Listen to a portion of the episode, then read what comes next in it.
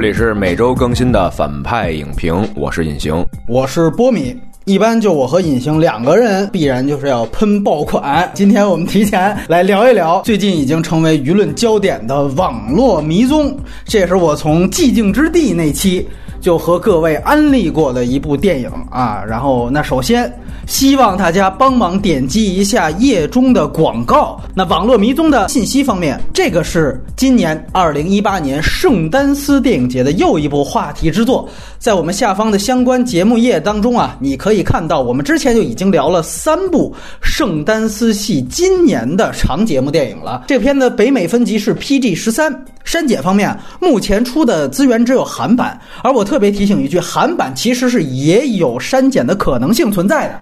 之前我的间谍前男友的韩版就有裸露镜头的删减，但好在这个片子是 P D 十三，所以韩版删减呢可能性并不大。那这个片子片尾并没有彩蛋。格式是二 D 数字彩色电影，哎，它大部分素材用的是 GoPro Hero 四一个竖拍运动便携摄影机拍的。查了一下，现在这个 GoPro 都出到了 Hero 七了，哎，还有一些素材呢，使用的是这个 iPhone 七啊，你可见它这个采集素材的时间是比较早的。而且听说因为经费太少啊，就是导演自己的 iPhone 七拍着拍着电话进来怎么办？那剩下的桌面素材都是由后期完成的，它并不是一个简单的屏幕录制。包括其中出现的一些仿脸书啊、仿直播软件，其实都是后期其他的软件重新做的。那么国别是美国，出品方呢是索尼。这个片子是索尼花五百万美元从圣丹斯电影节上买下的，那是由印度裔的导演阿尼什查甘蒂自编自导。这个也是他第一部长篇电影。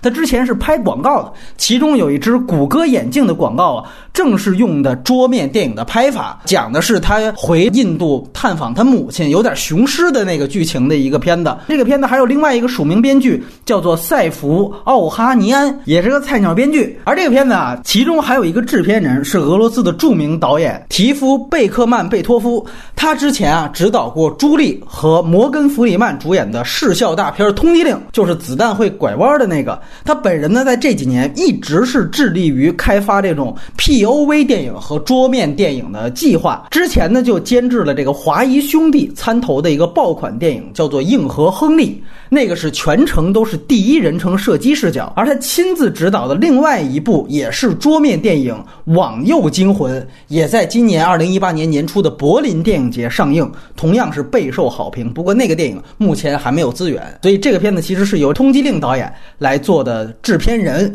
那主演是韩裔的电影人约翰赵，他此前在好莱坞的代表作就是重启的这四部星际迷航电影里面，他饰演苏鲁。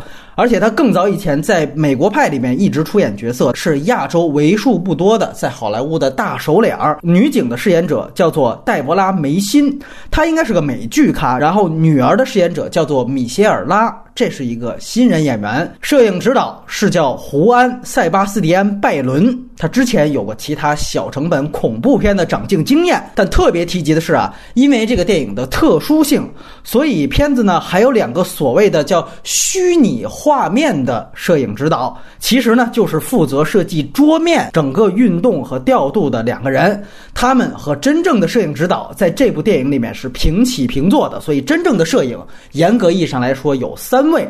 而且要论长镜，其实片中的演员因为都有自拍的情节，所以很多的镜头的实际长镜者就是约翰赵门。影片是有专门的配乐的，由和导演之前一起拍谷歌广告的托林博罗戴尔完成。那影片是在二零一八年初的圣丹斯电影节首映，刚才介绍过，八月二十四号在北美院线小规模上映，一周之后。大规模登陆北美院线，成本据称只有不到一百万美元啊，而且只拍了十三天，后期做的时间比较长。而全球票房呢，目前已经达到了六千七百万美元，其中北美就有将近两千六百万美元的票房。刚才说了，索尼是花五百万买的，那这么看。是赚钱了，而且这个片子在今年的圣丹斯系电影当中，在已经开画的影片里面排在第二位，仅次于我们聊过的恐怖片《遗传厄运》，那是远高于《美国动物》和《曼蒂》的一两百万成绩了。目前网络迷踪只有含有韩语硬字幕的网络幺零八零 P 资源。正式的无水印网络版的资源要等到十一月十三号左右才会流出，而目前啊是有两个版本的字幕，一个呢是天天美剧的翻译的版本，还有一个是台版的繁体字幕版。显然，天天美剧的字幕翻译更细致，因为这个片子涉及到了大量的桌面文字信息，所以经常出现多重字幕。那在这个情况下，台版的字幕并不是逐句翻译的，而且停留的时间。也不够长，不过呢，天天美剧跟我们之前吐槽的一样，它就是压制之后前后都有广告，放到后面呢还还出现了一些音画的不同步，这个确实是影响观看效果。总之，如果你不怕剧透，也不着急看，我很建议你们等到十一月十三号正式出资源再来看啊。当然，这个片子也听说内地有上映计划，但目前是没看到进一步确切的消息，而且现在十一月、十二月的引进片基本已经都定。档了，应该说起码年内上映的可能性是越来越小。那接下来会插播我们最后录制的。打分环节，这片子太难打分了，给七分吧。其实是因为我觉得它剧作难度很大，比一般的这种类型片子要高一个难度，给了整个这一个新形式吧。如果没有这新形式的话，可能这片子会给一六点五。搞电影的应该都看一看，会有很大启发。就是真的看在里边，会让你想到很多东西，就包括刚才大家讨论的高阶问题。其实我也是在脑子里在想这些事儿。我其实一直在五点五和六之间犹豫，最后我。还是给六分吧。我最终不会因为比如说什么电影本性的问题而最后迁怒于这个电影。那本身我觉得它是在一个及格线之上的。而且我就是啊，觉得我说这部电影鼠标和光标是应该拿奥斯卡表演奖提名的。我觉得在形式上，尤其是对于类型片扩充上，这个很可能就是这个时代的女巫布莱尔。那你说女巫布莱尔其实本质上就是个挺平庸的电影，相当平庸啊，甚至是过誉。这个电影其实到最后也有面临被过分拔高的问题。当时《釜山行》火的时候，好多人就哎呦说已经都看出这个人性最深处、最阴暗的什么角落了。就属于那种评论家研究伯格曼研究半辈子那个学术报告里边用的词儿，他看嗨了，他都能给用上了。这种过分拔高就算了，我不觉得这个片子是反思了这个反思了那个。你就记住一句话：反转影响反思。这个我们之后会具体去谈。然后，电影主义者一定要带着一个审慎态度去看这个电影。它实际上会做一个镜子的效果，让你去反打回看我们之前习惯的那些传统电影，无论是好的方面和坏的方面，它有一个极大的参照物。要知道有一点，就是说创新往往是自然而然发生的，而不是喊出一句创新就能创新的。对对对，审慎是很重要，但不要排斥。当你排斥它的时候，基本上就不可能跟它发生一个共鸣性的东西了，它就不会在你身上发生什么。那你可能你能退回去把原来的墙垒得更厚，但是你很难在新的领域上有新的建树。像诺兰老接着用胶片喊话呢，是吧？别 他妈老用胶片了。对吧？你别砌墙了，胶片滚蛋！有歧义。外延呢，展开相关桌面电影的前世今生。以下是剧透线，这个片子必须看完再听，不然你就不用看了，一听就什么都没了。那咱们就都先聊聊优点，因为这是我第一部看的桌面电影，就是形式上给的这个冲击力是有的。对，我就觉得这个形式确实是非常新颖。因为你要知道，就是如果我们把一个形式既定的话，再去编情节，这是一件。非常非常难的事儿，那就是带着镣铐的舞蹈。嗯，就是很大的一个优点，就在于它这个整个的剧本是一个严格的按照一个类型片的这么一个走向去走的。我觉得这就非常难了。如果我没看过这片子，有一人突然跟我说，说：“哎，咱弄一这样片子，我肯定觉得这是一胡逼的事儿。”对，拍出来之前，你绝不相信能拍出来。我不相信，所以我就说这个形式给我带来了巨大冲击，同时这个形式会给他的创作加上很大的一个难度。比如说，他在这个形式空间下，他能展现的这个场场景、情境和这个这个信息量，嗯，其实是有限的。说视觉呈呈现的啊，就因为它有一些网页性的信息，这种是很多。但是你比如说像视频性的这种，嗯因为你必然是要在特定情境下才能去做这个视频的这这个东西。你想想，他其实里边埋了一个悬疑点，是那个他弟弟。嗯没错他上来第一场戏说：“我这儿弄大麻呢。”而且特意问的是你媳妇儿当年做这汤怎么样？很容易。当时我就已经想，我说：“哎，他弟弟是不是就在约他女儿？因为他女儿联系不上了，嗯你知道吗？而且还放了一大麻，我就一直觉得他弟弟是个有问题的人。嗯，所以在等看到说他他去掐他弟弟脖子，完了以后弄完了以后，就发现不是他弟弟。我说我操，怎么 后边还好好多哎哎，怎么回事儿？对对他，所以他这番做的还是挺起效果的。它在一个非常有限的一个视角下，对对吧？把大麻和他弟弟做汤，还有他弟弟那个，所以他还很会利用这种影像上的信息。我觉得这个也是相当不错。然后另外一点呢，我觉得这个表演，我觉得还真是，我觉得还可以啊。是对，我觉得还可以啊。哦 对，这你是要喷，这一看就是对。韩国那个男约翰赵哎，哎对他的他的表演是是可以的，因为他还有问题啊，就是说这是这个片子本身的问题。我觉得他的表演是把这个问题还算是遮过去了，就是你能跟着他看下去。隐形虽然这次话不多，但是有一点我挺同意，他就是遵循的类型片的套路。我觉得这个片子的亮点呢，如果有的话是三七开，很多人可能都是觉得这是一个新的形式，直接就闪瞎你的狗眼了，这种感觉没见过啊，太牛逼了。说谁狗眼？感觉，哎感觉是斯皮尔伯格带着卡明斯基拍了一辈子传统电影都白拍了一样。其实我之前听到这个片子风评的时候，我一来很期待，二来我也有这种担忧，就说以后如果这种片子成为一个主流，是不是又是电影已死的那个趋势？但是看完啊，我反倒这种担忧就没有了。原因就是因为这个片子大部分的亮点都来源于它继承了传统电影的好，确切的说就是类型片的公式。对这个片子和我们待会儿对比着聊的这个《解除好友》的第二部《暗网》都是一样的，可能《暗网》更明显，就是这两部电影都是典型的新瓶装旧酒的片子。对于这个片子来说，就是悬疑片的公式。你让这个片子的编剧。去再写一个传统的悬疑片的本子，我相信也不会太差。尤其是我一看开场，这是典型的《飞屋环游记》的那个蒙太奇的开场，我一下我就踏实了。要在很快的时间去呈现这个家庭前因的这样的一个交代，同时还要起到一个移情的效果。他用两次这个跑步的对比，开始妻子跑得比他好，他说妻子跟机器人一样，最后一次发现这个妻子已经扶墙了。那那个简直就是《飞屋环游记》里面我们看到说妻子开始有一个爬山比老头儿要快，但是最后老太太最后一次爬山，半途一下子摔倒了，然后就一病。不起。那么我们说，好的电影前面都要需要在短的时间内建立一个序曲，而交代信息的同时，就是通过这个序曲去移情，这就是一个典型的电影结构。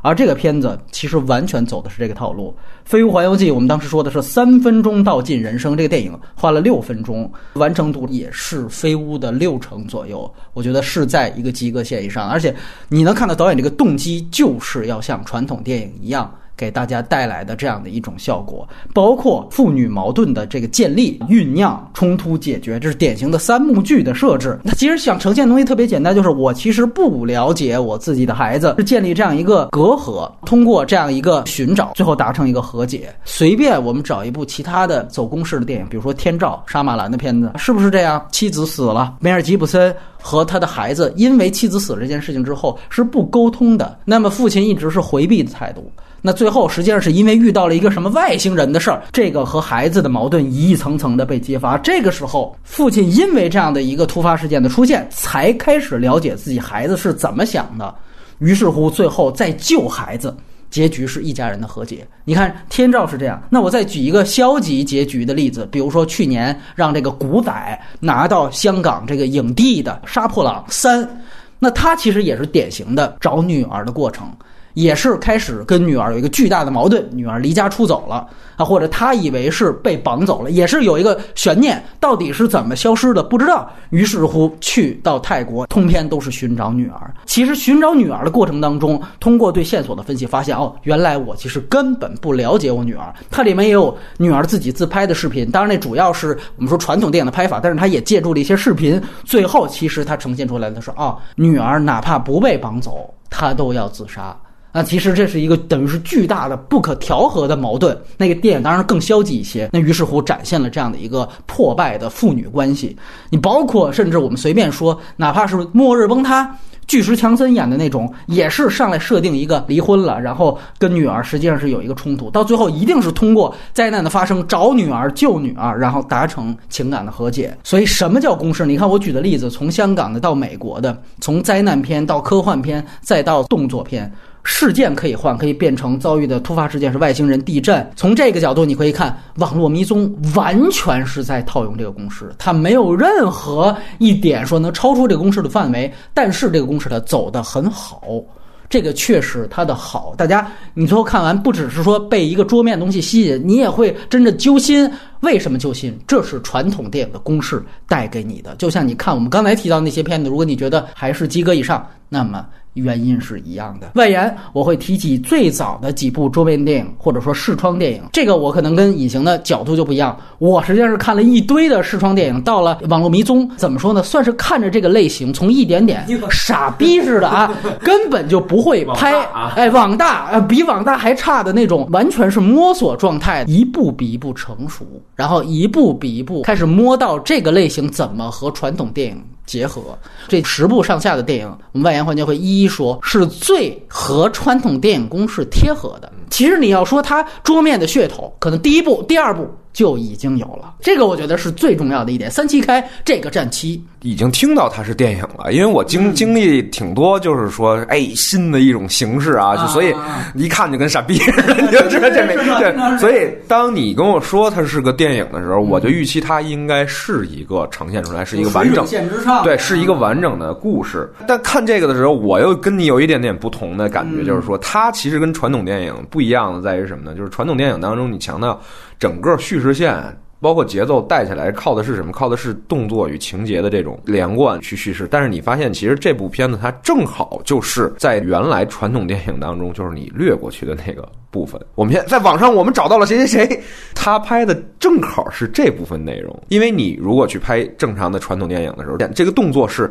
实际上是在现实世界当中是静态的，虚拟世界当中它是一直在动的。就是我当时觉得这个非常有意思，因为谁会去拍正常电影怼一个桌面？我们大大概都是在强调，比如说这场戏你要带着桌面上的一个信息，或者是书里边的一本信息的时候，你要把那个提示词尽量的明显，你要用一微距镜头，或者说你要把那个界面设计的哎那个东西或者更立体的直接对，或者你直接就来字幕，就是把这重点信息铺出来。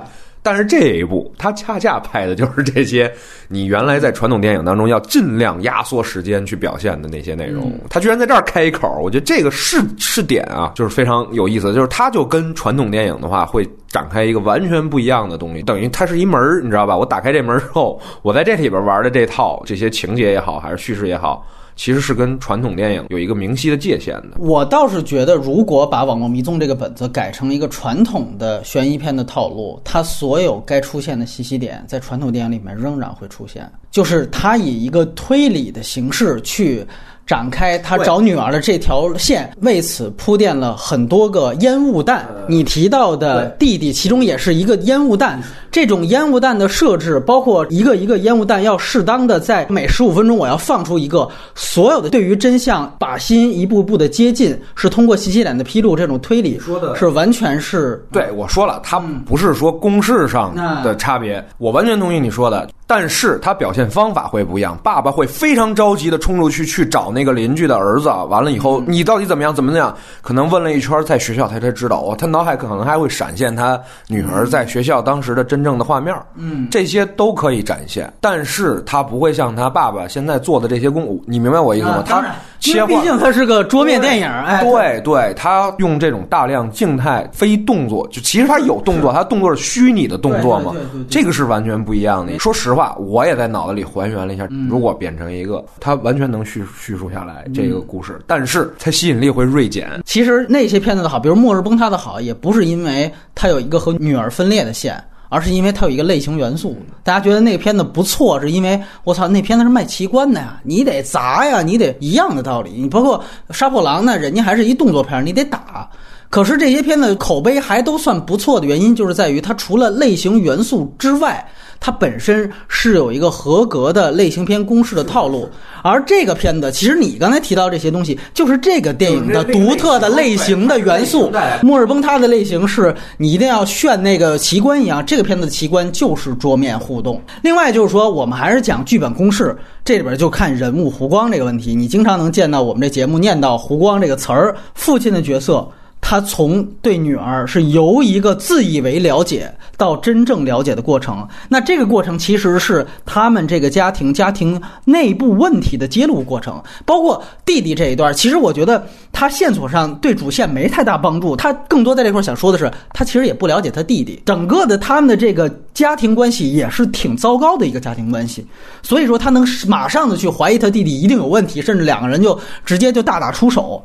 而后面他自己。其实是从回避妻子的死亡到正视妻子死亡的这个过程，也是家庭弥合的过程。我们说这个也可以被当做一个悼亡电影，同时展现了女儿对于妈妈的思念和父亲对于妻子的思念，而这个思念。他的态度是由回避到正视的，这正是男主角人物弧光的完成。那这个弧光最后也促成了家庭的和解。就是说，杨超导演经常说的就是 A 线故事和 B 故事到最后是合一。所以这个电影所有的好都是标准的传统电影的公式和基石之上的。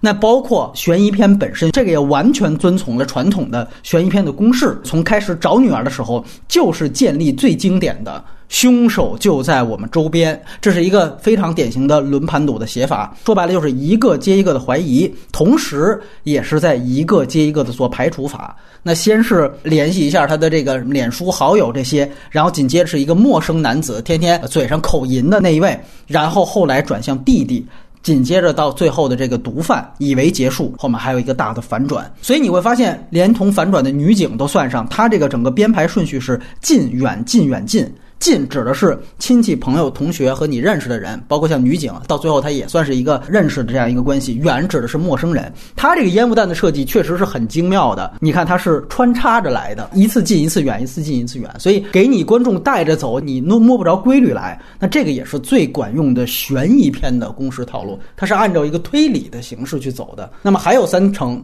当然，我们就说这是它新的形式，也就是大家现在称道的真正属于这个电影独特的卖点，就相当于杀破狼的动作戏，就相当于末日崩塌的奇观的一样，就是它结合新形式的这个表达，这个必须得落实在。你这个新的形式上面，我必须得说，这个片子没有场面调度，但是有桌面调度。它有非常多的对于桌面的缩放，截取其中一块儿，然后进行移动。这个其实就完成了一个我对于桌面这样一个二维平面的推拉摇移的工作。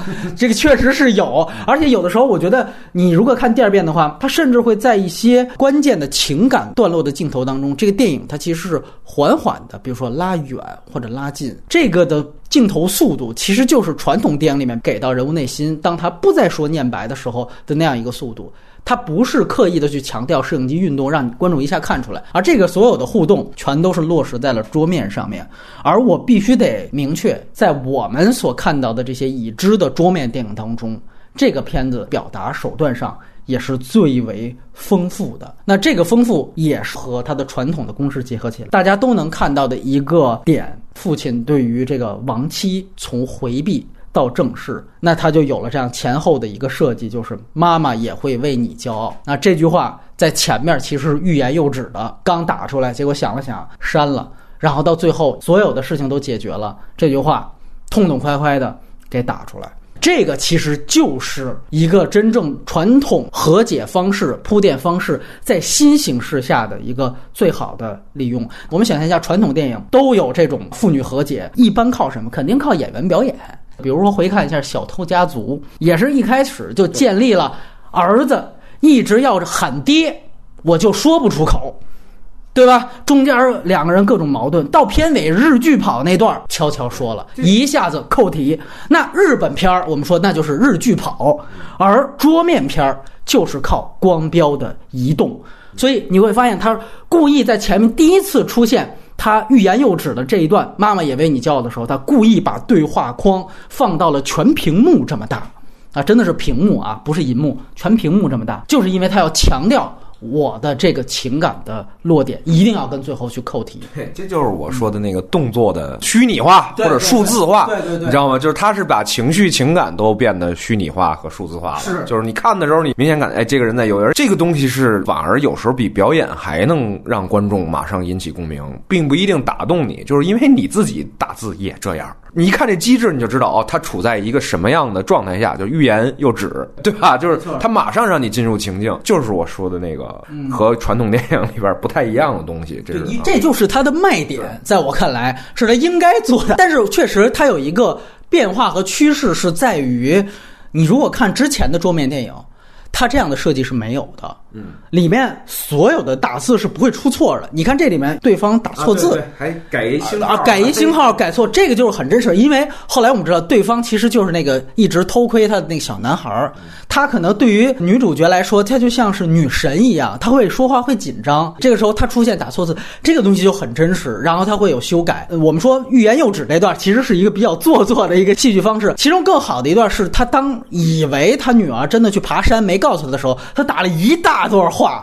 那中间还有 F 词，对对，有各种这种骂的话，但实际上他后来是先把那个叹号说，要不然别这么激动，改成句号，然后当他改成句号的时候，证明他其实情绪已经冷静了。这时候他又想了想，光标闪了闪，他把一段话全都删除了。这就是你可以通过这个光标和鼠标。看到这个人物的内心变化啊，所以我说这个片子应该是光标可以拿奥斯卡表演奖的提名，因为桌面电影它必然会出现一个多个对话框的同时出现，那这个时候观众的注意力是分散的，你又不能用剪辑，对吧？因为你的格式就是这个，所以它需要找到一个合适的语言去替代剪辑。那放大桌面其实就是最简单。但是目前看是比较有效的一种做法，也就是说，我只放大出其中我想让你看的这几个字，啊，这一点呢，就单纯论语言来讲，它比暗网要好。如果你注意到暗网，它用的方法就是它那个鼠标有一段是那个光标不断的在晃，然后它做出一种圈出的这样一个动作，它希望让你关注到其中它提示了某一个人的那个对话框的文字，但是它整个桌面在大部分的时候都是铁板一块，这个其实它在语言上就是懒惰的。再加上，因为它那个 IP 的特点啊，就是 Skype 那种多人视频通话，它就直接这么铁板一块儿。我们说从这个语言丰富度上来讲，网络迷踪绝对要比那个要好，而且要丰富。虽然我很难讲这种桌面语言是电影语言，但至少这里面是呈现调度的，还有一些很好的细节，像比如说像视频的细节，开场他三个人第一次合影，那时候说一二三，孩子是抢拍了。到二他就已经说茄子了，这种细节就非常日常。这就像你比如说，当好的演员他去模仿日常人物在日常说话的时候，他可能会故意咳嗽或者故意说错，因为真正的我们说日常人物，他不可能说话就像播音腔一样。我觉得他其实在这里面用了很多的桌面技法或者视频技法，代替了演员表演去做他这里面希望做的日常化的东西。就这个确实是它有设计的东西，以及还有另外一些，比如说很细致的桌面调度。到最后真正揭开真凶的时候，他用了两个照片的对比，美女头像其实是所有的人都在用那个美女头像。他有一个从那个葬礼整个弹窗到他找出来美国抖音上面的那个头像。找出头像之后，他把那个窗口一拉，发现后面就是叠好葬礼的那个样子，两边整个对比呈现。这个就是说，它先有缩放移动，然后这个对比才有一个揭开谜底一样的这样的一个感觉。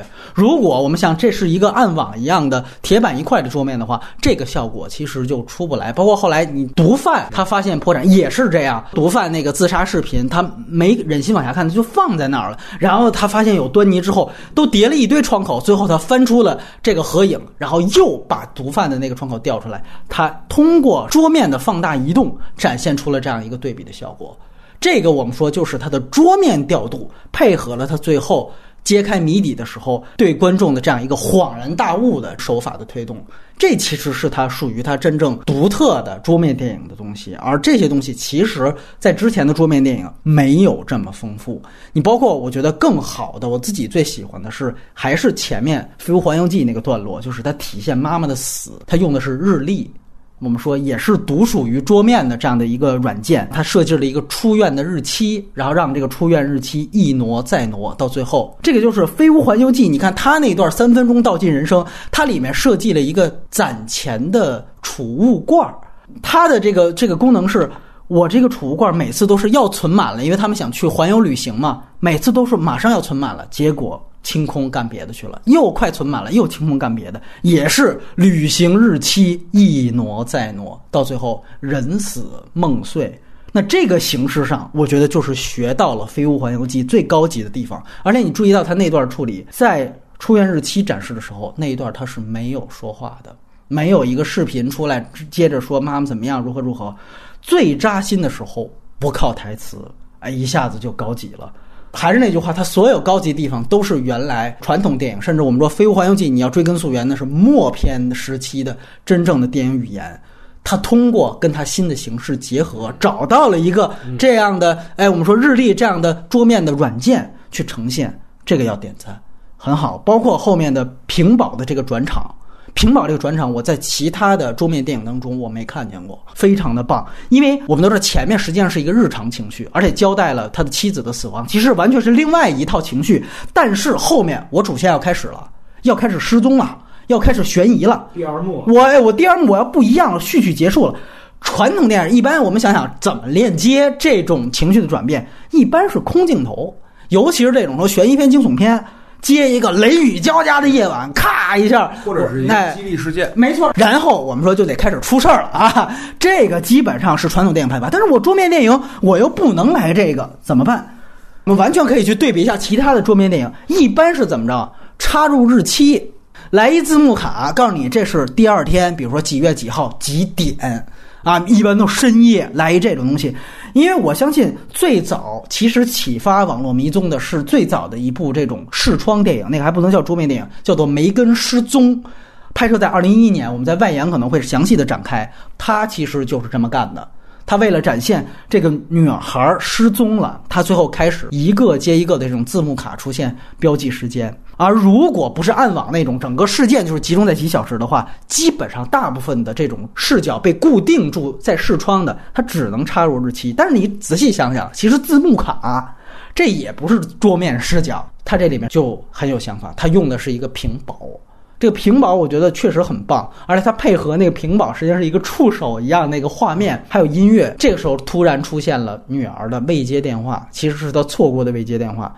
哎，我们说酝酿冲突解决，此时此刻就这个酝酿的感觉一下就出来了，就是个幕布。我跟你说，没错，就是这样。所以我个人觉得，就是这个电影的前十五分钟是最好的。绝对是耳目一新的感觉，但是越到后面越糟糕啊！这个我们放在缺点部分去谈，但是前面确实包括像它很多的这种幽默的细节，还有一些通过这种软件的互动去体现出父女两个人出现在不同的这种隔代的场景。比如说里边提到汤布勒这个东西，就父亲完全懵逼，汤布勒是什么东西？我记得原来看那个史泰龙的奎迪，他也在讲老一代跟新一代，他的展现其实就是台词会展现成一种梗。记得奎迪里边是史泰龙说。说你那手机什么要是坏了什么怎么办？然后那奎迪说我都上传到云上面了。什么叫云？它其实这里边跟汤姆勒的这种点是完全一样的，但是毕竟它就是放在桌面，所以这个软件的出现更加有意思。他第一次去问那个。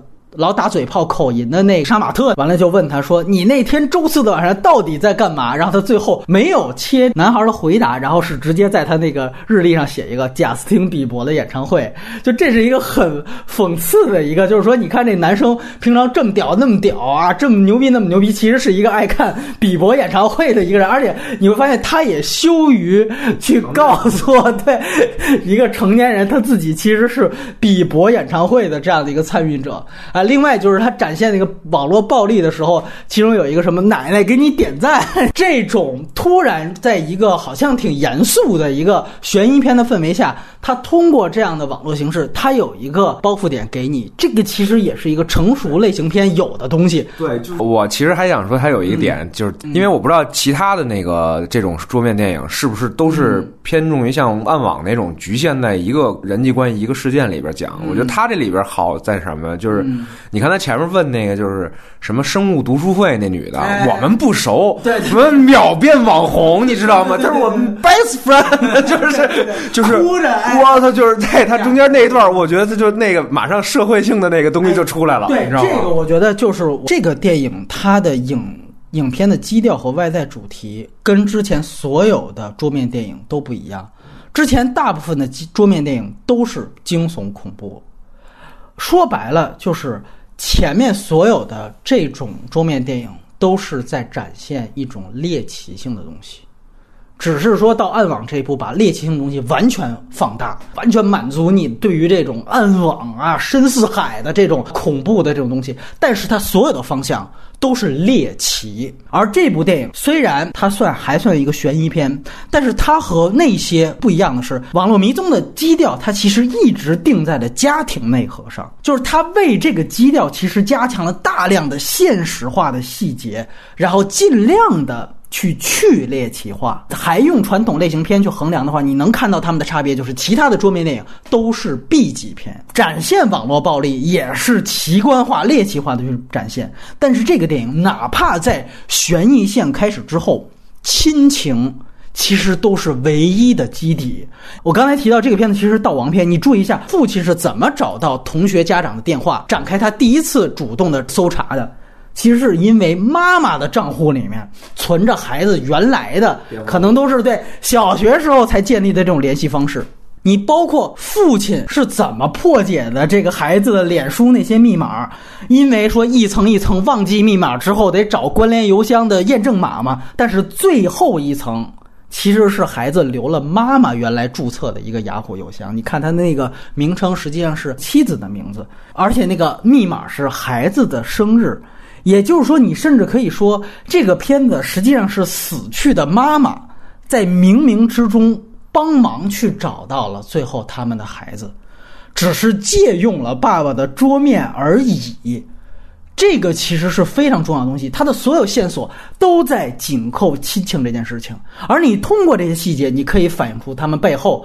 比如说，女儿一直其实都是思念妈妈的，要不然不会最后关联的邮箱还关联的是原来妈妈的邮箱。包括你可以看到，一进到她的账户桌面是她和妈妈的合影，那这个也和最后有一个互文。最后，于是他最后一刹那把这个桌面改成他和爸爸的合影。哦，预示着女儿在最后跟爸爸和解了。你看，这全都是小偷家族最后喊爹的那么一个整个的传统戏剧片的建立，也可以通过这种反衬去呈现出，在整个悬疑的追查过程当中，父亲开始从不愿意。面对妻子，到最后他不得不去要找女儿，我都脱离不开，所以一次一次他被迫要去面对妻子的这样一个原来不打开的账户、不打开的这些视频，以致到最后把这个隔阂也解开。而在社会层面，就像刚才隐形提到，他铺了大量的细节，比如说同学对他的反应和他们在众人之前那种戏精的那种反应啊，那个戏精的样子是很具体的，甚至。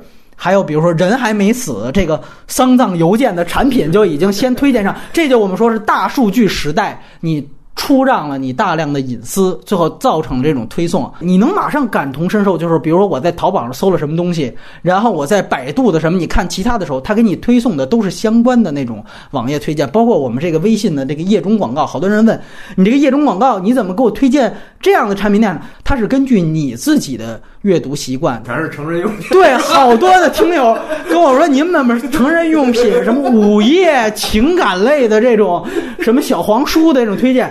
你看到什么，你就是什么。他其实，但是要点哦。我不，我的意思就是说，这个网络迷踪，所以它真实。这期节目是为了这个，是吧？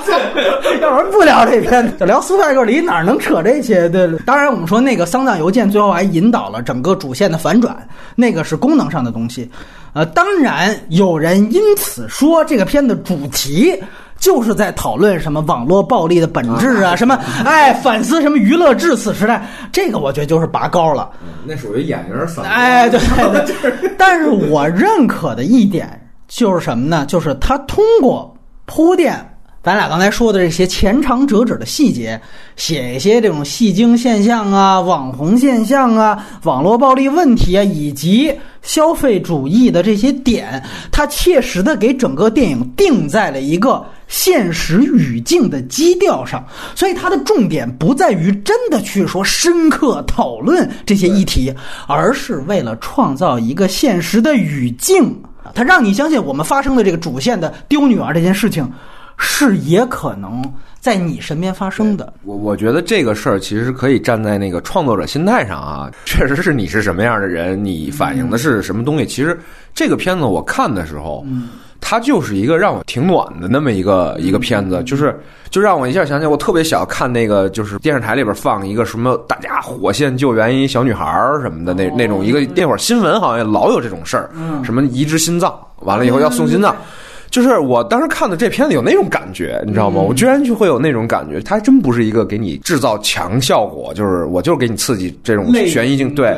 而这个导演他会用到刚才说的这种社交媒体的，就是社交网络上面的这些这东西，说明他平常在哎对关注这个，在思考这个，他就自然而然把它带进来了。那你去看暗网那样的片的时候，他其实就完全是另完全是另外 对，他就是可能那就是一恐怖片迷，没错，他做的这片子可能他就是一个剧情片导演，你知道吗？他关注的就是这些，对他内核其实是家庭伦理内核，对对，这就很不一样。所以这就是对比，就你。很难想象暗网那里边那事儿是现实语境你可以发生的，对吧？所以这其实就仅仅我们说它铺现实语境这一点，就是之前其他所有桌面电影没有的，而这个东西可能一下子让他觉得。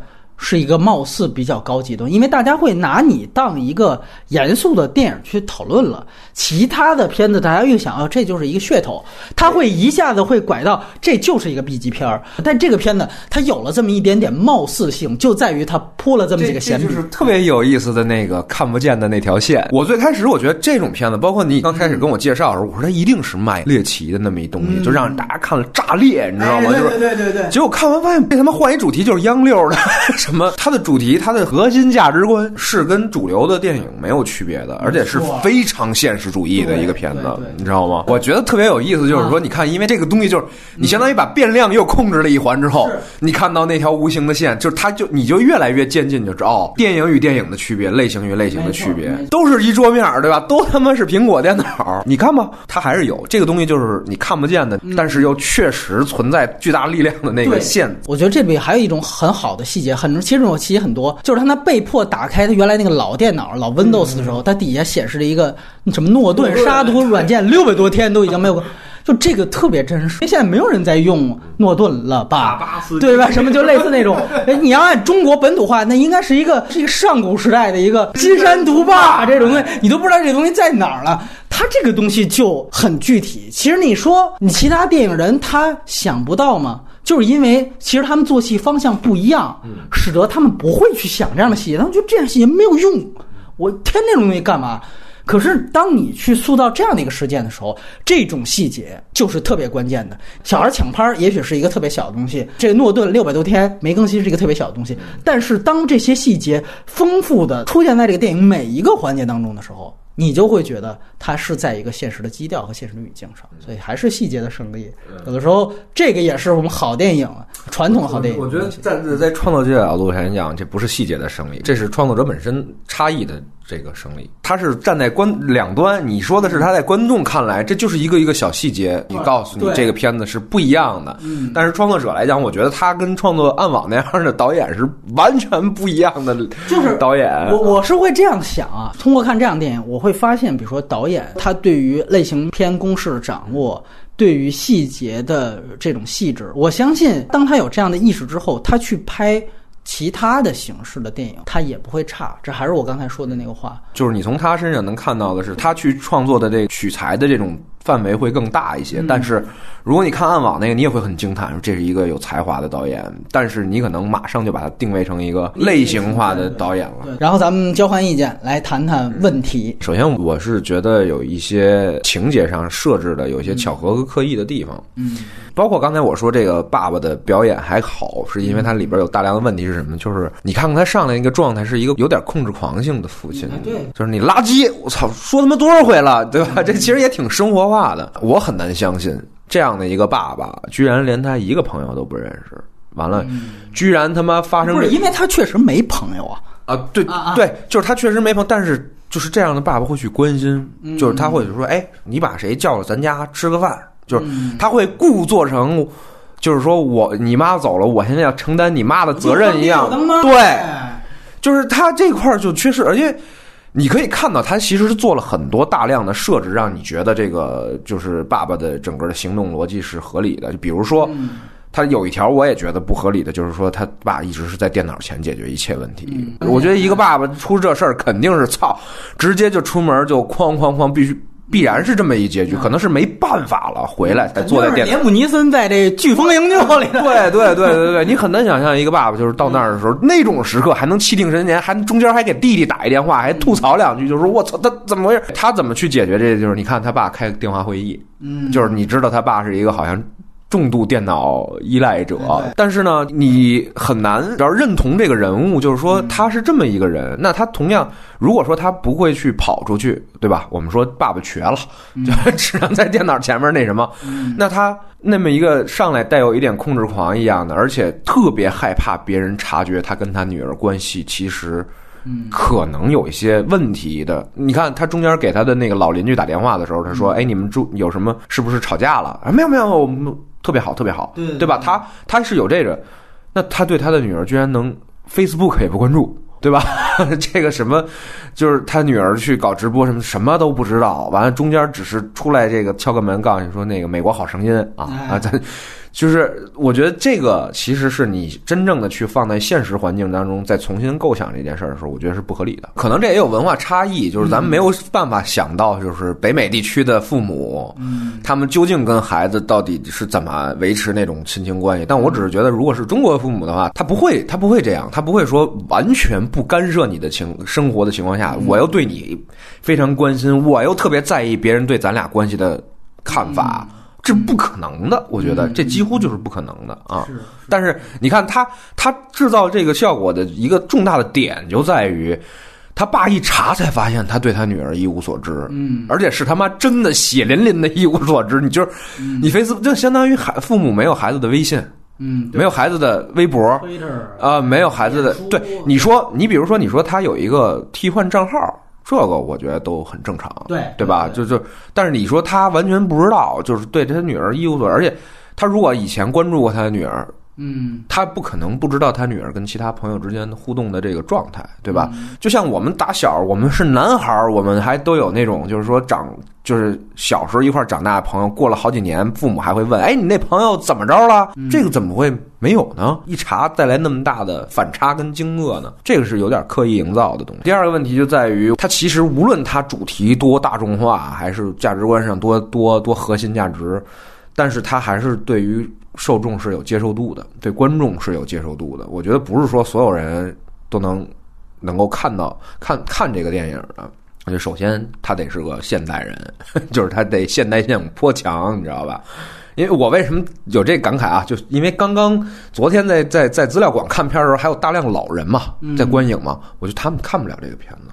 嗯，因为他们不使，你那个弹窗出来，他都不知道什么意思，他没有解读这个片子信息的能力，你知道吧？就是它是有一个受众的凭借局限性，对局限性在这儿的。嗯，完了以后呢，还有我认为这个片子里边一个比较大的问题是在于，就是它的视角的问题，就是我是觉得它的其实它的那个视频是在。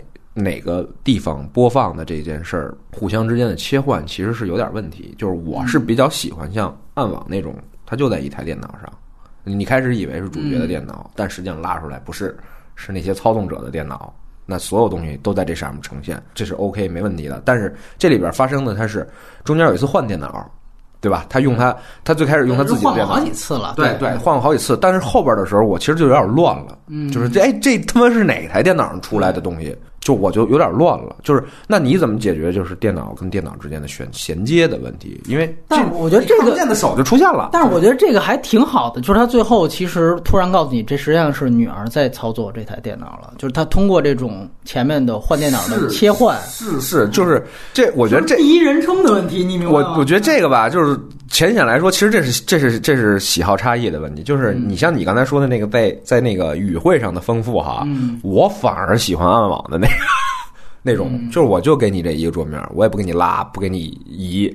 我就给你就这么直接来了，就是我是觉得这种语汇给我带来本身是一种带有粗糙感的东西，因为而且你反复在任何一部片子，它以后主题类型情节变化，你最后出来这语言是一模一样的语言形式，就是是一个机械化的一个语言。我我不希望我看哪片的时候它都来这个，就我就会疲劳。我反而觉得，那你干脆舍弃这种语言，你就用一个信号来给我表达不同的含义，我会更喜欢。那一个信号岂不 是更大疲劳啊？那是更大疲劳啊！我这就如果就我就会更专注于你你信号所传达出来的意义，而不是它，它的问题是在于你桌面当出现多个视窗，尤其是文字跟视频同步的时候，你观众的注意力在哪儿？你这是分散的。这就好比把剪辑台上所有视角机位的。呃，素材全都抛给你，我们用一个分屏展现，大家你看去吧。我我这电我这电影不用雇剪辑师了哎，，现实操作当中也不是，它也有这种这个这个使用者的这种切换嘛。没有，但是除了说那个镜框大小之外，窗口大小之外，它其实在很多场景上都是文字跟这个视频大量的出现，而且是大量的叠加。尤其是当你看的翻译版，它又有中文去叠加的时候，那个确实是会造成一个视角分散的问题。我为什么说他如果说电影语汇上，嗯。我们姑且称之为电影语汇上减少之后，桌面语汇呃，桌面语汇上减少之后，我会觉得好好玩呢，因为他就会逼出另外一种语言，就像你刚才说，一个人他打字可以体现出他的这个情绪和心情，那他同时他切换视窗也可以，就像我播什么歌，或者是我当时打开了一个什么软件，这个也可以。那他逼出了另外一种方式，就是我就这一桌面，我怎么展现这事儿？你明白吗？我我其实更希望看到的是，哎，你在这上面怎么去玩那种创新，让对，就是说现在那种方式我也没见到过有桌面电影做的很出色的，就是很简单，你可以说我不喜欢剪辑速度快的电影，我喜欢长镜头调度，这都没问题。但问题是我必须看到创作者的调度，但是《网络迷踪》比其他电影好的地方就是其他电影没有调度，在我看来那是一种语言上的懒惰。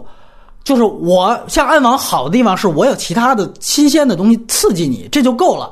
但是我在语言上是懒惰的。我们经常出现有很多，比如类型片，确实打的挺爽，但是它在语言上就是差的，就是懒惰的，。所以这个事儿本质上来讲呢，我把它放在缺点，但其实是个偏好问题。你喜欢固定机位、长镜头，还是喜欢零度剪辑？这个事儿就是你没办法去深 深究的这么一件事儿。但是就是我只能说，就是我个人认为那样的呈现可能是这个门类的或者这个类型的一个东西的一个往更长走的一个特点或者特色的一个东西。嗯，就是因为我觉得，当你不停的视角在这么切的时候，它本质上还是个电影。嗯你你就是你说的调度，就我希望它新东西更更新，就是我不知道我能不能我明白这意思对，就是你还你本质上还是有一个看不见的手在后边啊。编排这些东西嘛。我当时想，如果你就是一台电脑一个桌面，你把这些哗全做完，我操，我就觉得这个会让我更惊喜。我聊一些具体的问题，我最直接的最后那个反转合理性的问题，我是不接受的。嗯，而且我觉得这里边桌面视角它提供了一种保护，这种保护叫遮丑。就是我们想想，如果是传统的电影拍法，这个片子最后还是这个反转套路。我告诉你，女警其实是大反派，这个一定会被骂惨的。你真正照传统拍法，这会漏洞百出的。所以它就是局限在桌面，你因为只能给你的信息是局限性的，节奏加快一点，大家可能就好多人就不去想这个问题。先不说逻辑硬伤，这我之后说，就是它最大的问题就是你其实最后要讲的是。你如何父亲借用技术手段去打破技术壁垒，体现一个父爱如山的东西？你会最后发现，他最后落在哪一点上？就是他给了一个那种飞猫拍的镜头，飞行器拍镜头，然后说父亲在算那个下雨天，其实是两天，不是五天。然后有一个车的掉头刹车，但实际上这一点，我当时看的时候没有任何触动。为什么？因为观众之前的情绪，我的情绪是被你之前女警是大反派这样一个巨大反转。已经迁移走了，而他应该呈现的是，别人告诉你都没希望了，但是你仍然不信。就这个人其实应该是一个特别轴的人，他应该最后所有的核心的戏剧点都突出在这一点，而不是去看到了哦这里边有破绽，合影有问题，广告的这美女的头像有问题。因为我们提到这个片子之前是所有他的桌面电影里面最有现实性的。他既然极力强调现实色彩，包括用所有的情绪，包括光标的移动，这都是一个活生生的人。我们说每天打手机，每天在电脑前面都能干出来的。但是在这样的一个现实维度的时候，你突然把一个女警察的惊天大阴谋装到了这样的一个维度的故事里面，告诉我们这才是真相。那这个其实本身就是对于你前面建立的现实性语境的有一个巨大的打破。如果你前面是暗网那么拍。我觉得你最后再怎么都都可以。如果你前面是逃出绝命镇那么拍，你看逃出绝命镇开始的其实就是一个惊悚片套路。我这就不是一真的，我进入到一白人视角的一个小镇，所有人都他妈跟僵尸似的。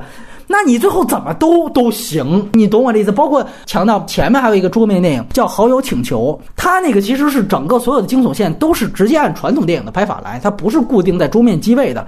那你上来我直接就一堆的跳跃惊吓，一堆的大广角的东西。那我觉得都没问题，我可以姑且都接受你。那于是乎，我们在这样的一个大的问题的明确下，我们再来讨论它具体结尾的这个逻辑硬伤。第一，我们说行车轨迹问题，就是女儿最后的这个这个见面点，这是女警主动给的。你在二刷的时候，你会发现这是不可能的。女警是不可能会有这样动机的。如果她是想掩盖这件事情的话，我怎么还主动给父亲塞料呢？你可以说没找到。我们这儿中国经常完事儿就硬盘坏了，硬盘坏，哎，监控录像没了，对吧？其实他这里临时工给的，其实他这里不是也有吗？他说把那个女孩那个硬盘调走之后，他其实根本没查。女警其实耍过这个心机的。但是在这个这么关键点上，我直接把这料就塞给你了，丢芝麻捡西哎，对对，就这个女警说白了，就美国警察还是蠢，就咱们这儿的警察硬盘直接雷洋的那多 对，坏了怎么着吧？操，对吧？甚至我觉得咱们严肃说，你可以说这老爸他一直要。我作为纳税人，我要看到这个监控视频，你给我调去找到你里边不是也有一场戏，就是说你要全程视频给我找。如果这要求我不断的向这女警施压，哪怕你设计这么一环，这女警被迫给了你一个，我觉得都还算合理一点。没有这么直接就乌龙助攻的，我主动给你发一信息，然后最后他就是通过这个信息。才找到了他女儿的这个最终的点，他跟他前一个动机正好是逆着的。他前一个动机告诉他说他翘家了，对。他翘家了，走了。对你这地图轨迹明显是断掉了，而不是说他妈逃跑到他妈墨西哥了，对吧？对，而且说句实话，你要如果真的为你这个反转做很多铺垫的话，你可以在这儿做也做一个烟雾弹。比如说，我找了一个相同款式的车，完了我故意给你一个，比如说反方向，他往西走，我给你往东出城的一个方向。你看他翘家了，他出城了，你可以给这样一个，然后最后通过男主分析，比如说他女儿。一般都喜欢，比如说在车前有挂链，比如放这个毛主席像，是吧？这种对吧？经，然后发现，哎，你这车怎么放的是川普的像，对吧？我可以通过这个发现，我操，这绝对不是我女儿，对不对？这这色儿不对，这色儿不对，对对对，这东西，所以说他出现，对吧？我们说你可以有这种，显然他就没有为了这个反转做多大的功夫，我觉得这是最大的一个问题。然后我们接着说第二个，就是既然。扑了这女警已经率先的去现场去布置现场毁尸灭迹去了，怎么精灵球的这钥匙链儿能让这男主角轻易的就找到了？对，那你要说毁尸灭迹的时候你是天黑了，那么男主角老爸去的时候也是黑天，咔一下就找到了。大哥，你是警察。你犯罪学的这些东西，现场证据，你肯定比普通公民更熟。你这种疏忽，这种傻逼，你都能犯。然后那老爸咔一下就捡着了。说句实话，我就不抠。你为什么搜索的时候你不直接把女儿给弄死？它里边说，因为底下道路崎岖，我没有救援队，我下不去。但是这精灵球的钥匙，你怎么能犯这种漏洞？所以在这里，在我看来，就是一个公民能力和警察能力的严重不对等。那如果公民都能马上找着，你警察应该是能找着的。你是学过犯罪学这些东西的，对吧？我们都看过 CSI，是吧？你警察应该接受过这种训练。这片子深层是讽刺美国公务员这 吃干饭，你知道吗？不是坏是蠢。包括去找一替罪羊的这个也是挺成问题，就是是你居然你居然你都已经爆出来说那个姑娘死了，而且但是你没找到尸体，按照程序来讲这是不可能的，不可能结案的，对，没错不可能就是这里边就就我们就接着往下说嘛。这第三点是说，就这女警前面其实是有一个公开宣布啊，说就那俩最核心的搜救区域。我们警察就已经搜过了，你们就不用搜了。其他人你就都在外围啊，你就去去忙活一下就行了。旁边那么多他的警察同事，那么多人听着，你这不是扯淡吗？细思极恐啊！细思极恐 啊！这东西，美国公务员系统细思极恐啊！这就是就是这个东西，因为我后来去想一想，这会不会是整个一落成机密？就是讲整个警察内部也全都，但是你别忘了，最后他捅料是捅的，说你给我接那副警长。但是你你你你想想，他其实有一块儿我还挺喜欢，就是给那个就是要找这警察的时候，完了接接线员，哎，你是那什么先生吗？哎呦你我真哎他不错啊，他可真不错，就是操，这这特讽刺，你不觉得吗？就是但是我就想，你比如你最后要是通过这副警长啊，实际上说你给我别别接他了，你给我接副警长，然后等于下一幕直接警察就来逮这这女女警察了，就你感觉这是一老炮儿思维，这这就最后啊这就是中美这差异，你知道吗？社会形形态差异，咱们这儿坏的都是负的，人家那儿负的都是好的，你知道吗？正一把手都牛逼不不可能都是副手，就是人家那儿一把手都傻逼，完了就全是副手，副手都是好人，你知道吗？就是找副的，就必须得找副的。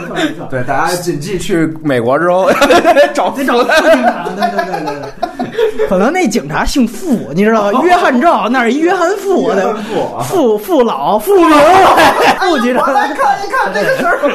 对对对对，我爱我家嘛，家庭伦理。对对对对对。所以就是，我就觉得像这种什么公开就宣称，就是说白了，这是一弥天大谎。睁着眼睛说瞎话，那俩区域我们已经搜过了。我操！我请问你想想看，他其实设计了一个时间死线，是这女儿最后找着了。这女儿找着是因为她必须得在一个就五天时间内、四天时间内，要不然这女孩就就死了嘛，对吧？也就是在这么短时间内，你刚发现这车打捞都是现场直播捞出来的，然后你跟大家说哦，那俩核心区域我们已经搜过了，那不是扯淡的吗？那俩区域是最陡峭的区域，你这搜寻队应该说得费最大的时间和功夫。旁边女警就听着呢，其他媒体都听着呢，就这个，所以我说他桌面视角是遮丑。你只能通过说，我们知道这个信息是男主角看着 YouTube 上的这视频，然后视频里边女警察说的这个话，大家才不太会去想这个问题。但实际上，你还原这个事件，这是不可能的。然后就到了刚才以晴说的，就是女警为了怕坏事儿，先。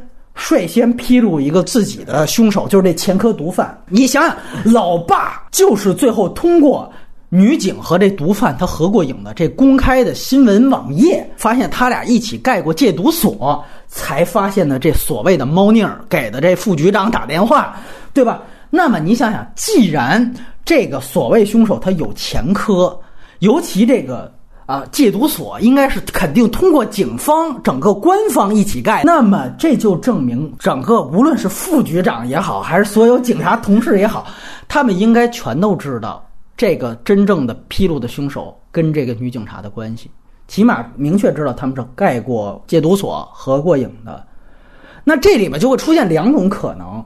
一种就是，要不然是当女警察号称她已经查出这凶手了，然后她这凶手已经自杀的时候，警察内部就已经肯定会看到，哟，这不是你之前帮过的那个什么戒毒犯什么之类的吗？哎，怎么这么巧，对吧？内部可能就会有什么督察之类都会反映，因为这是大案。他铺垫的时候，我操，各路媒体，整个全美国就不干别的事儿，就追这一件事儿。那 OK，这应该是领导高度重视，全媒体也高度重视，在这样一个透明度的情况下。这个什么戒毒所的关系还用得着等男主啊发现一个惊天大秘密？这应该马上就知道的。那如果说警察内部知道了，他也没去查。那么细思极恐。对，这就是落成机密啊！那这个时候，你给一个副局长打电话，他妈人家就帮你了。我操，警察真的就听你话，我直接教堂那场戏特牛逼。只我以为啊，是那场他进教堂是没人信呢。你包括其他人跟他握手的，我以为会最后会大家会把他指认成一个疯子。我觉得这可能是一个挺牛逼的消极结局。后来发现不是，我操，这是一中国那种主旋律似的。我的警察叔叔们直接就我一踹，我操，丁盛的感觉就出来。你这不是胡扯淡的吗？而且有人会说，他这里边还多了一个细节，跟警察内部不知道的，就是说多了一个那 ID 那照片美女照片的那事儿。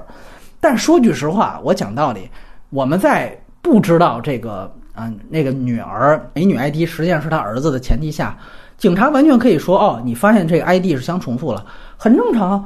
很多平常聊天的时候都不会用真相，对吧？都会随便网上找一美女照片放上头像。你发现这头像原来在谷歌上有一堆，这又能说明什么呢？这只有在一个刚才我说了，在一个他使用了这种推拉摇移的桌面调度。告诉你，我操，这是一图片对比，他俩居然一样，你会觉得这个一样是一惊天大阴谋。但其实，如果你真的拿着这么两张照片，就这证据去找一警察，人家会告诉你，哦，很正常。警察不会因为这个去给你耗费的侦查成本，我觉得是不会的。即便 OK，你说。因为之前压根就没有这么一 ID，你后边直接去查了，发现确实没有匹兹堡这么一个女孩存在。但是我想问，还是那句话，时间成本，你这里边设定的就是到最后那一番，凶手他都露出凶手自杀那一番的时候，女儿已经濒临死亡。在我看来，即便你反映给副局长，他从实开始启动一个侦查程序去调查匹兹堡，比如通过他们网络侦查科、网络犯罪科再去调查这些。整个这个时间流程不可能那么快。他这好家伙立竿见影，那边直播葬礼直播都已经开始了，我这边才发现一个，然后我马上给副局长打电话，那边的警察带着他们就去了。我操，就这这这天蝎，跟咱们天网 哎，就是这一样。就但你知道它里边还有一个，就是什么呢？就是这个事儿其实特别战狼一，你知道吗？就是这女警察究竟怎么胁迫那毒贩的？如果你是一现实电影，你。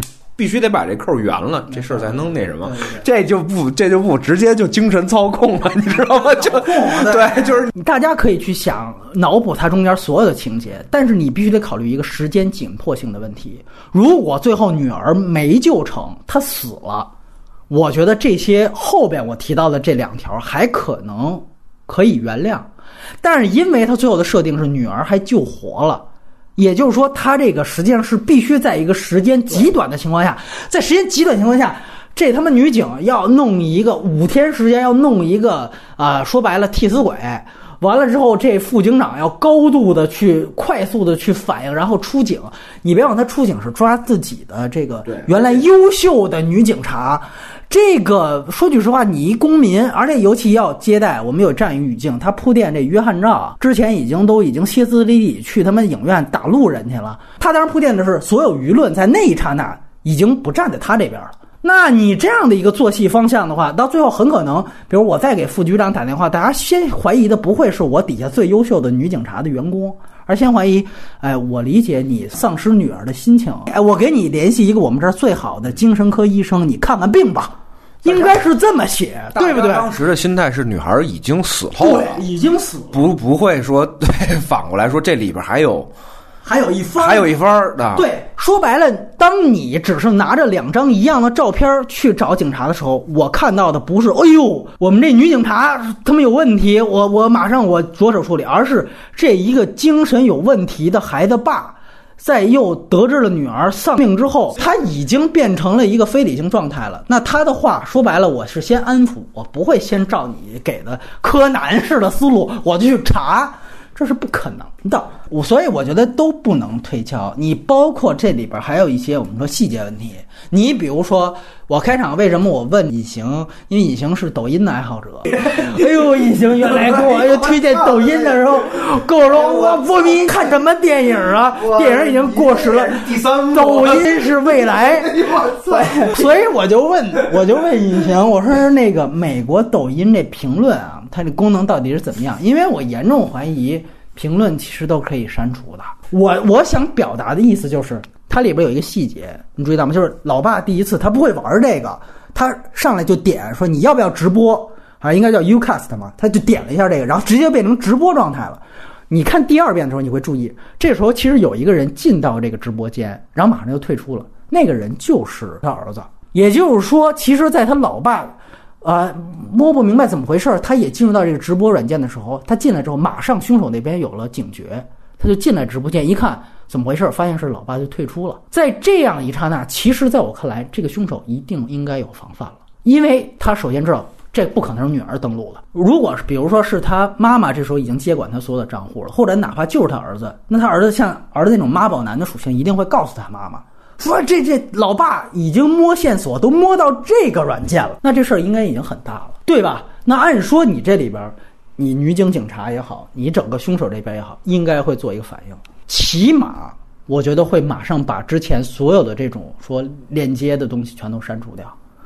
我觉得这是最起码的。而且我注意到一个细节，就是第一次他们聊天的时候，就是他回看原来的那个视频的时候，他其实应该是有一个头像还没有生成，就是他最早那个头像。所以我不知道这个头像上能不能可以去操作一下。你比如说。他最后发现有问题之后，他马上把头像也给改了，也给改成原来那种灰色的头像，就是我不添加头像，可不可以？就是你会发现，整个的这种悬疑链条，当你已知谜底之后，你再去把这个谜底串联去看它整个的悬疑线，很多地方，要不然是糙，要不然直接就是有硬伤的。因为说句实话，好电影一定要经得起二刷。这个片子，我觉得在这样一个前提下，对二刷很多问题就出来了。他确实干了很多为了骗观众啊而故意加的剧情。你刚才提到弟弟那个事儿，我觉得单独看，你可以说他是有家庭伦理这个内核的表达，我觉得没问题。但是如果从悬疑线角度去想，弟弟这个烟雾弹的设计和最后的阴谋其实没有连上。有一个细节，怎么他怀疑他弟弟的？他是通过看现场的物证照片，发现了车里面有他弟弟的那个。呃，什么那个球队的队服？他通过这个发现他弟弟有问题。那我们想想，女警实际上之前就已经布置了现场了。那这里有一个问题，这个队服是不是女警故意埋的？其实最后你会发现它连不上，连不上就在于，如果是女警故意埋的，那很好，我就不用再找一烟雾弹了。我就挑动你们哥俩矛盾，最后你们俩打，你失手把你弟弟干死了，这个他说白了他就有口难辩，他就死了。而且我把你判一过失杀人，我这事儿就能顺利搪过去了。可是你注意到有一个细节是什么呢？就是他为了还要来再来两番儿，他跟他弟弟掐脖子的时候，他设计那桌面不断的有弹窗，就设计那女警说：“哎，凶手找到了啊，你得回我电话啊。”我四个未接电话啊，六六六啊，他就给你弄这个。第一遍看的时候，我是会觉得我操，这里边肯定还一惊天大阴谋。但是当你连接上这个细节的话，你会发现哦，原来弟弟的这个线索不是女警故意排的，所以这里边就造成一个整个他烟雾弹根本就没连上。而说句实话，他弟弟的这个巧合，如果你把这锅直接就做一顺水人情，你就推到弟弟身上，比你后边那个毒贩。要合理的多得多。如果女警在布置现场的时候发现了这个细节，说白了，你是一个有侦探能力的人，你应该比一个普通公民做得更好。不用有侦探能力，因为你看男主当时有一刻犹豫，就是说我要不要报警？如果他当时片段的信息爆了，嗯。完了以后，就比如他说，我觉得我弟弟跟我女儿之间关系可能有点不正常啊，就不说了。那这事儿就 OK 了，对对吧？女警就可以顺水推舟了。对他不用说前面那衣服买不买买点，反正就是他后边的这个就可以去做。对，因为我站在所有的角度是从女警的角度去出发的，因为这个片子其实是女警的角度是缺失的。所以我觉得他的问题很大。而男主角这块儿，我们必须得注意细节，他为什么没给女警第一时间发现他弟弟有问题，就告诉女警？因为他在影院暴打男孩的事儿，把他给排除在外了。所以男主角的那块儿，第一时间他没先去想到跟女警联系。我觉得他这里边动机是有铺垫的，我可以理解。但我觉得真正的问题是，说他如果联系上，后边这分直接就可以扣在他弟弟身上，就不用再单牵出来一个了。我觉得特别简单，这种说破单一视角、封闭视角反转的戏啊，你就带其他人的视角再过一遍这事儿，就全都通了。你比如说，你想象同样的时间内，那女警在干什么，她的同事在干什么。你就想这好多问题就出来了，包括这里还有一个确实交代，他女儿这个在底下活了五天，然后就被抢救过来了。你按照他女儿这五天是怎么过来的，那不得拍一个一二七小时啊？你讲说那个中间下了场大雨，脱水有五天变成两天了，这人就一下能救过来，就这都是一个特简单粗暴的东西。最后你会发现这结局收的哪哪都特别简单粗暴。就这边一查照片一样，那边马上就逮了。这边一查说哦，中间下场大雨，其他警察都没反应过来，就他反应过来，然后马上那边就救活了。这个说句实话，对比他前面铺的丰富的细节，他后边这种简单粗暴，就形成了一种越来越差的这样的一个观感。他什么事情都是为了促进最后这个大团圆结局的完成。还有刚才我们说的，其实这个电影终归它有一个家庭伦理内核，可能是让它超越其他桌面电影的地方。但是我也强调，它不宜拔高，就是在于刚才我们提到的所有，比如说关于那种戏精式的这种网红的同学的表演，那种网络暴力，包括他当他打了这个呃什么电影院的。那个男子之后，所有的舆论好像有一个颠倒，这种东西最终也都没有影响到主线叙事。所以还是我刚才那句话，它只是作为这个电影铺现实基调的一个点缀，但是这个电影没有把这些东西作为一个深刻的主题去讨论，所以它的上限是很有限的。它最终还是一个类型片啊，只是你可以说家庭伦理片也是一个类型片。你比如说特简单，如果最后他是站在一个他跟所有舆论。都已经全都反对他，都已经把他当成疯子了。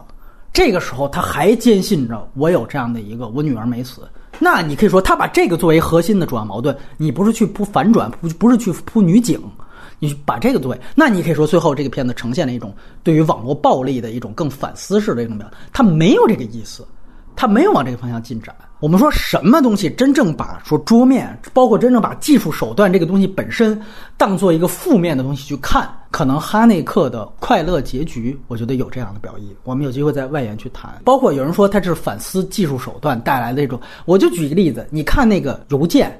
说人还没死，那邮件就递上来了。你觉得这个符号如果是一个负面的？你说你看现在消费主义过剩，但是他明明找到他女儿发现事情端倪也是通过这个邮件。那你说这个邮件这个符号，如果你想真正做批判的话，你这个符号不能建立在这样的道具上。所以这个其实就是一个功能跟表意的一个冲突，你就可想而知，他所有他想要的东西没有什么深刻的主题表达，就是我落在找女儿这个正能量的结局上。我还是那句话，我觉得也不能把它刻意拔高，啊，就这么一个手段就反映了这个技术手段对人与人之间这种隔膜啊什么。那你最后发现，其实父亲了解女儿也都是通过所有的技术手段呀，没有这些。Facebook 甚至没有直播，他不知道他女儿原来还有另外一个树洞。说白了，如果是一个非网络时代的话，那女儿很可能就是《花样年华》里边那种树洞，我就冲哪儿喊了，那东西都不留不下记录。她要失踪了，你哪儿找去啊？这个电影当中技术手段其实是好的，他帮助了这个女儿，所以好多人反映说，这电影深刻的反映出什么？现在互联网时代的人与人的隔膜，完全是错的。你想想，技术在那里面是完全是好的，就甚至是那封说那个人还没死递上来的那丧葬邮件，最后都起到了正向的功能效果。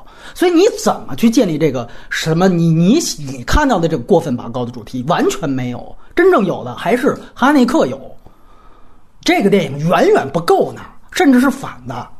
所以我觉得它就是一个类型片，不要把它刻意拔高。啊，这个是我想强调的。然后最终其实有一个，我算是觉得是一个高阶层面的一个电影的问题，但不只是网络迷踪，是整个可能桌面电影的这样的一个媒介的事情。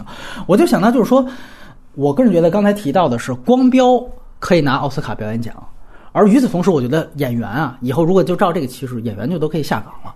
我们随便找素人演员，你看这里边那女女儿的表演就。就也是，他是一个素人。你没感觉约翰赵演过《星际迷航》这样好莱坞大片的人，跟他女儿的这个演技是有高下的，你感觉不出来。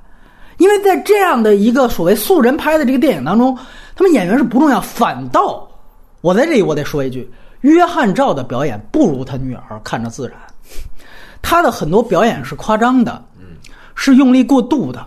这个为什么？大家想想，因为这样的一个桌面电影，它的所有的视角都是自拍视角。自拍视角说白了，如果按照电影的景别系统来说，全都是特写。所以，如果你用原来的表演方法，你的面目表情的变化，在一个通篇全都是特写链接，甚至是那种变形广角了那样的一个视角出来之后，它显得就是用力过度的。你比如原来最早说好多演话剧的演员、演戏剧的演员。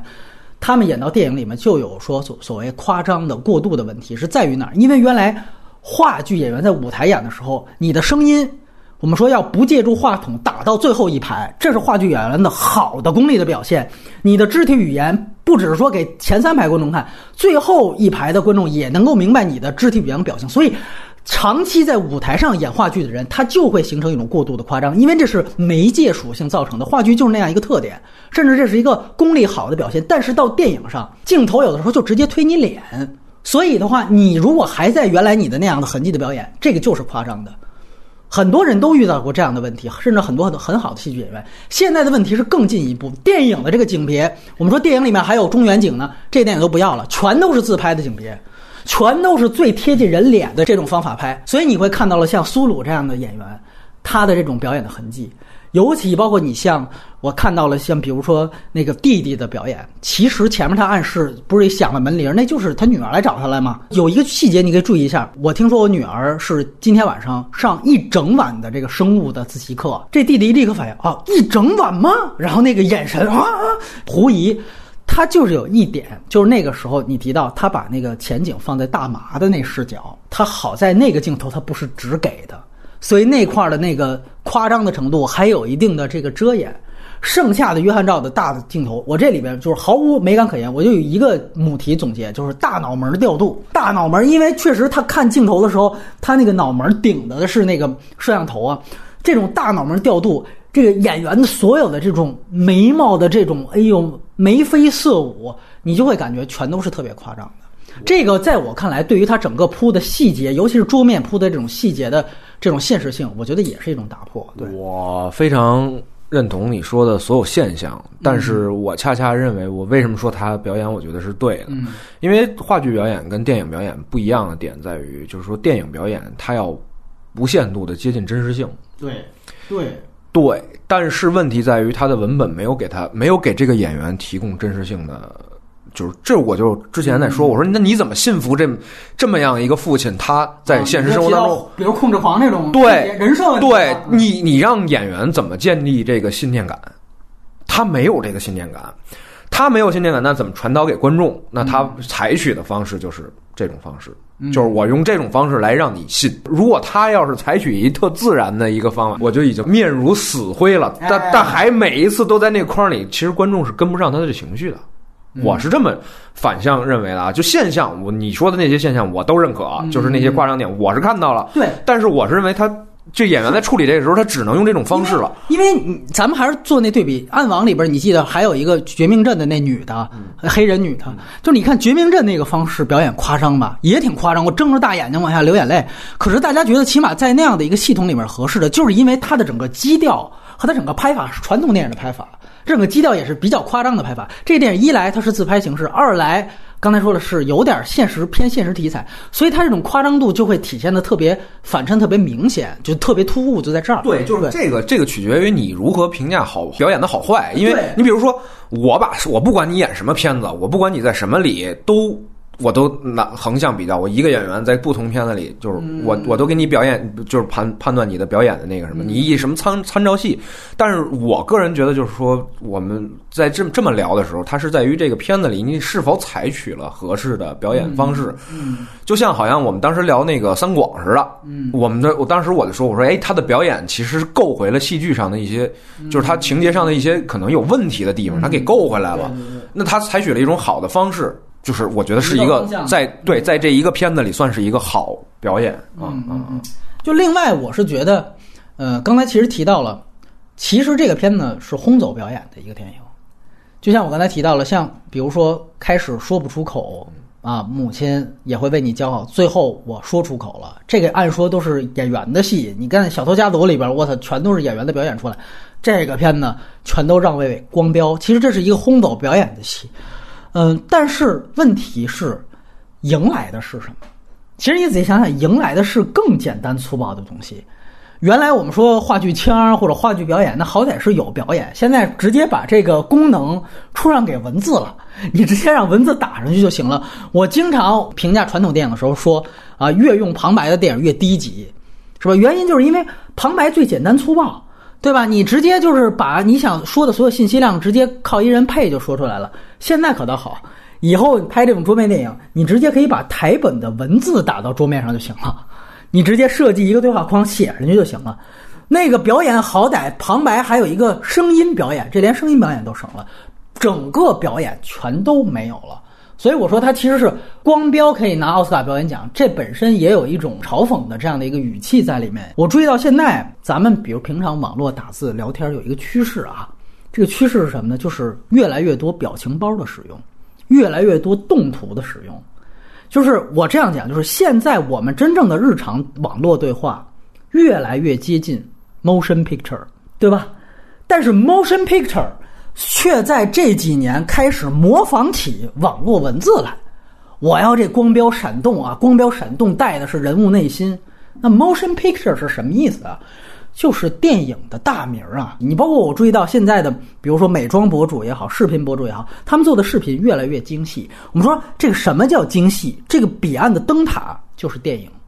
网络的博主越来越做的像电影，但是现在的电影开始发展的越来越视频，而且它其实是一种主动的模仿，就是我把彼岸的这样的一个这个灯塔。就当做，比如优酷上、油管上的这些博主他们拍的，像这个导演他自己号称说，我是看了一百多部油管的最红的视频得出的这些刚才我们提到的种种好的细节，视频的细节，啊，你可以说导演在这方面确实苦功夫下的不错，下的多，但实际上我们说这是一个高阶的问题，它是一个电影媒介问题，这个渐进线发展下去。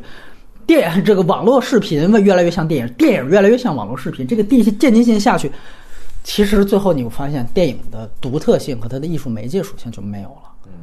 问题是在于模仿这件事，模仿本身它导致了桌面电影有一个上限。这个东西其实是电影本性丧失的一个东西，就是说你呈现什么新的东西，这都是没问题，创新是没问题。但是现在我们看到的桌面电影不是创新，是模仿。它模仿了，我们看啊，这个是呃，现在这个大家这些网红，抖音上、美国抖音上这东西是怎么拍的？咱们来这个，咱们学的越像，大家觉得，哎，你这东西做的越跟我有共鸣。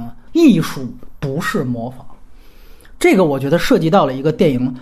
本性的一个问题，而且从电影技法上来讲，这是电影的倒退，毫无疑问。就是为什么？所以为什么我再说一句，我不接受那种说你直接给我一桌面，因为这实际上就是剪辑的消失。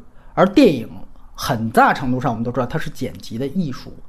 首先，你把摄影机运动取消了；第二，你把剪辑取消了。这个在我看来，你作为一个个案，我们说可以具体情况具体分析。但是如果一旦上升到一个宏观层面，必须要值得注意这件事情，而且我觉得所有的艺术，我们真正探讨电影，刚才说的戏剧，所有的艺术，它的根本属性之一是在于，这是创作者作者本身在媒介上有一个绝对主观的表达，这个主观就是我选择什么样的媒介，我展现给你，与它绝对相对的是游戏，游戏强调的是媒介上。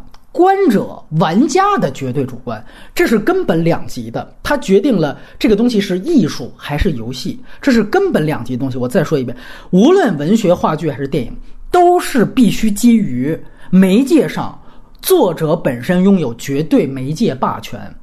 这个注意，我说的不是表达层面，是媒介层面。我选择我要剪辑出我想要的段落，剪辑出我要的表演给你看。这是一个我的绝对霸权，这是媒介属性的根本问题，是底线问题。在我看来，如果底线问题沦陷了，这不是突破，是变质，这就不是电影。我记得原来我们在路边野餐那期也聊过，当时提到 VR 电影，我说 VR 就是取消剪辑的一个最大的趋势。我说 VR 以后哪怕它成为主流，在我看来它就不是电影。我不管它是不是能成为成不成为主流，但是我告诉你，在我的电影观里，VR 不是电影，这是我明确的一个说法，因为它进一步的剥削了创作者在媒介属性上的绝对的主观的权利。所以，当然了，我这里再回去说一句，我现在我是不会因为这个高阶的问题过分迁怒于网络迷踪这样的一些具体的电影。如果放在几年前那会儿，我可能会啊。你当时我记得那个《爸爸去哪儿》那种综艺电影出来的时候，呃，我可能会。但是正是因为那个时候我目睹了综艺电影迅速的退潮，啊，虽然他曾经说春节档成了票房爆款，但是迅速退潮，这让我有理由相信，这样的片子，包括桌面电影，只可能是非主流，不可能引领。电影发展的潮流，哪怕像说卡梅隆弄个三 D 一样，它就成为了一种暂时的潮流，在我看来都不会。是，嗯，是，就是它不仅是说从技术角度上会影响你，另外一方面就是说你表现什么，这个很重要。就是你是现在已经进入了一个全球的移动、移动、移动互联网时代，你的表现一定会在这块发生变化。那只是当时我看不到，就是说它具体会出什么形式，但是。现在你看，它就是成了一点，因为本来立论的时候是在说这个东西对于整个整整个这个电影的一个正向影响，但是发现写的时候发现我操，完全不是，因为它在 它在消弭壁垒，你就是你慢慢无法定义电影是什么了，这个就很很很麻烦，就是那你到底什么是电影？那后来最后的时候，你我也是觉得写到的就是其实是你看这个叫。网络迷踪的那种感觉，就是我觉得它有一个固定的东西是不变的，就是你所谓类型类型类型没有。但是呢，就是我们当年上学学学的时候，我们其实很少学正经的理论课。我说的理论是关于电影，我就记得那堂课上，到老师当时在感叹，就是说说，其实你看多少年了，就是我们的理论界就没有进步过，因为我们其实一到今天为止。还在探讨的是电影如何抛掉戏剧拐杖，你明白吗？就是结果你发现，结果你发现哦，好像你不能，就是你要生存下去唯一的道路，好像是你不能离开这根拐杖了。就是在在这你这个语境下，其实就是这样。就是说，今天我们在网络迷踪里，我看到一个，因为我一直是最电影性的东西，其实是他的拐杖，你知道吗？你看到？或者我这样说，就是我第一次看到这个拐杖被抛下了，但是我们迎来的那个新的拐杖还不如原来那根儿。嗯，你懂我意思吗？就像我刚才说的，可能戏戏剧或者话剧拐杖最核心的就是这种表演，但这种戏剧表演它抛下了，它让位是直接是变成文字了。那这实际上是更简单、更粗暴、更没有艺术性的东西，所以我觉得这是一个挺可怕。当然，另外一个我觉得基于的现实前提是，也许我们的一部分的人格。已经网络化了，这个其实就是那个《黑客帝国》他探讨的事情，就是我们整个现在基于的现代人，尤其是天天上网的这些人，我们的很多的情绪表达在生活当中已经木讷了。他最极端的就是最后你看那个机器人玛丽所畅想的，就人类的四肢已经退化了。都已经是一个个全是大肥宅，然后坐在了一个类似于轮椅上的东西，就通过这个视窗来跟所有人交流。在这个时候，他真正的情感和情绪也只能通过视窗去传递。因为这个事儿没有办法，就是我们处在一个剧烈变化的时代，而且就时间加速的时代，一个一个什么东西都在交融的时代。这个事儿它就是什么呢？就是说。呃，年轻观众看起来这部片子，他可能就觉得，就是或者更年轻的，在未来的观众，他就觉得这就是电影，或者他他根本没有电影概念。就像我当时在那个咱们那个专栏里边，里边写的那种，他脑海当中的电影概念，或者他有没有，这都是另外一回事儿，就跟我们对于电影的定义是完全不一样的。是这样。我长时间想这个问题，我觉得它唯一可能的问题是让你不停出现的这种在不停交融的这种东西啊。嗯。就是边界是很难清晰的，嗯，但是核心是可以清晰的。就比如我们可以去既定，比如说像网桌面电影这个东西，未来发展发展，它成了单独的一个门类，嗯，就是你不能把它归结为电影，嗯，你也不能把它归结于别的，它自有自有生命，就像电影其实刚开始的那个状态一样，对吧？我们拿它当马戏，我们拿它当当当什么？当戏剧？戏剧记录？对。完了，那慢慢慢慢，它有自己的生命力，它有一个，它就有一个相对来讲的界限了。就是你只能让新出现的东西有它自己的典型的特质。对，你不可能说我们把电影呢重新的，就是说把电影重新定义，完了把它圈在一个笼子里，因为电影啊，它本身就是一个。综合艺术，它在原来的时候就强调的是一交融，就只是我们交融的非常好。大概经历了可能几十年的时间，它形成了一个看起来壁垒很强，但是现在就有更强势的东西进来，它就在打你的壁垒。那打你的壁垒之之后，你自己说我怎么去强化这个事儿？就是你你会也把电影变成另外一种异化的方向，就是说我们以后是不是只能认准类型片，或者说只能认准就是某一种公式性的东西，它才叫电影。就像现在好多人都在刻意用胶片一样，对吧？哎，对，因为因为特别那什么，昨昨天我看那个 盗马人嘛，对，就是他就是因为你你想想，就是第五代他们就是为什么那么大的地位，就是他们当时就是所有人都在做。抛掉戏剧拐杖的事儿，嗯，对，对吧？结果你今天看起来的时候，你就发现，反讲回去。对，其实我昨天看的时候，我的那个感觉也都是在在那儿。我就说这个戏其实，因为田田壮他自己说，他说我没必要拍那些故事，你说这留点影像不好吗？可是你妈今天用你留影像吗？对吧？抖音也好，还是直播也好，人短视频都可以留影像，就是留记录影像不再是。电影的一个重要的工作和职能了。其实这这个问题是在于，你有时候想过，每个人都会做菜，不是每个人，我我不会啊。就是说，很多人都会做菜，但是你仍然会想去米其林的对餐厅里吃饭。你知道，是我们会，我们会去，就我只我们只是迷恋过去的那个东西。他那个电影放在今天看来讲，其实是，但是米其林的东西就是比那个麦当劳要好。对吧？对，是那，但是死掉的好的东西也很多。是，而且尤其像这个桌面的这电影，我再多说一句，可能跟外延的具体连接，就是当时我们那个呃一个工作人员笑鱼，他告诉我，他说他他看美剧，我不看。他说《摩登家庭》啊，在一四年有一集，它是美剧，有一集完全也是桌面呈现的，二十多分钟。他说你可以去找一找看。他说我觉得那个做的整个的丰富度，而且他那个叙事效率极高，他二十分钟要找到他失去的女儿。所以我当时去看了一下，我确实觉得那个炉火纯青的程度，应该说不输网络迷踪。可能就是，所以你就我就一下子会明白，就是其实对于一个新的媒介，比如说桌面这件事情，电影人跟电视人，电视人说不定做的比电影人还好呢。本期外延环节内容将在明天推出，敬请关注。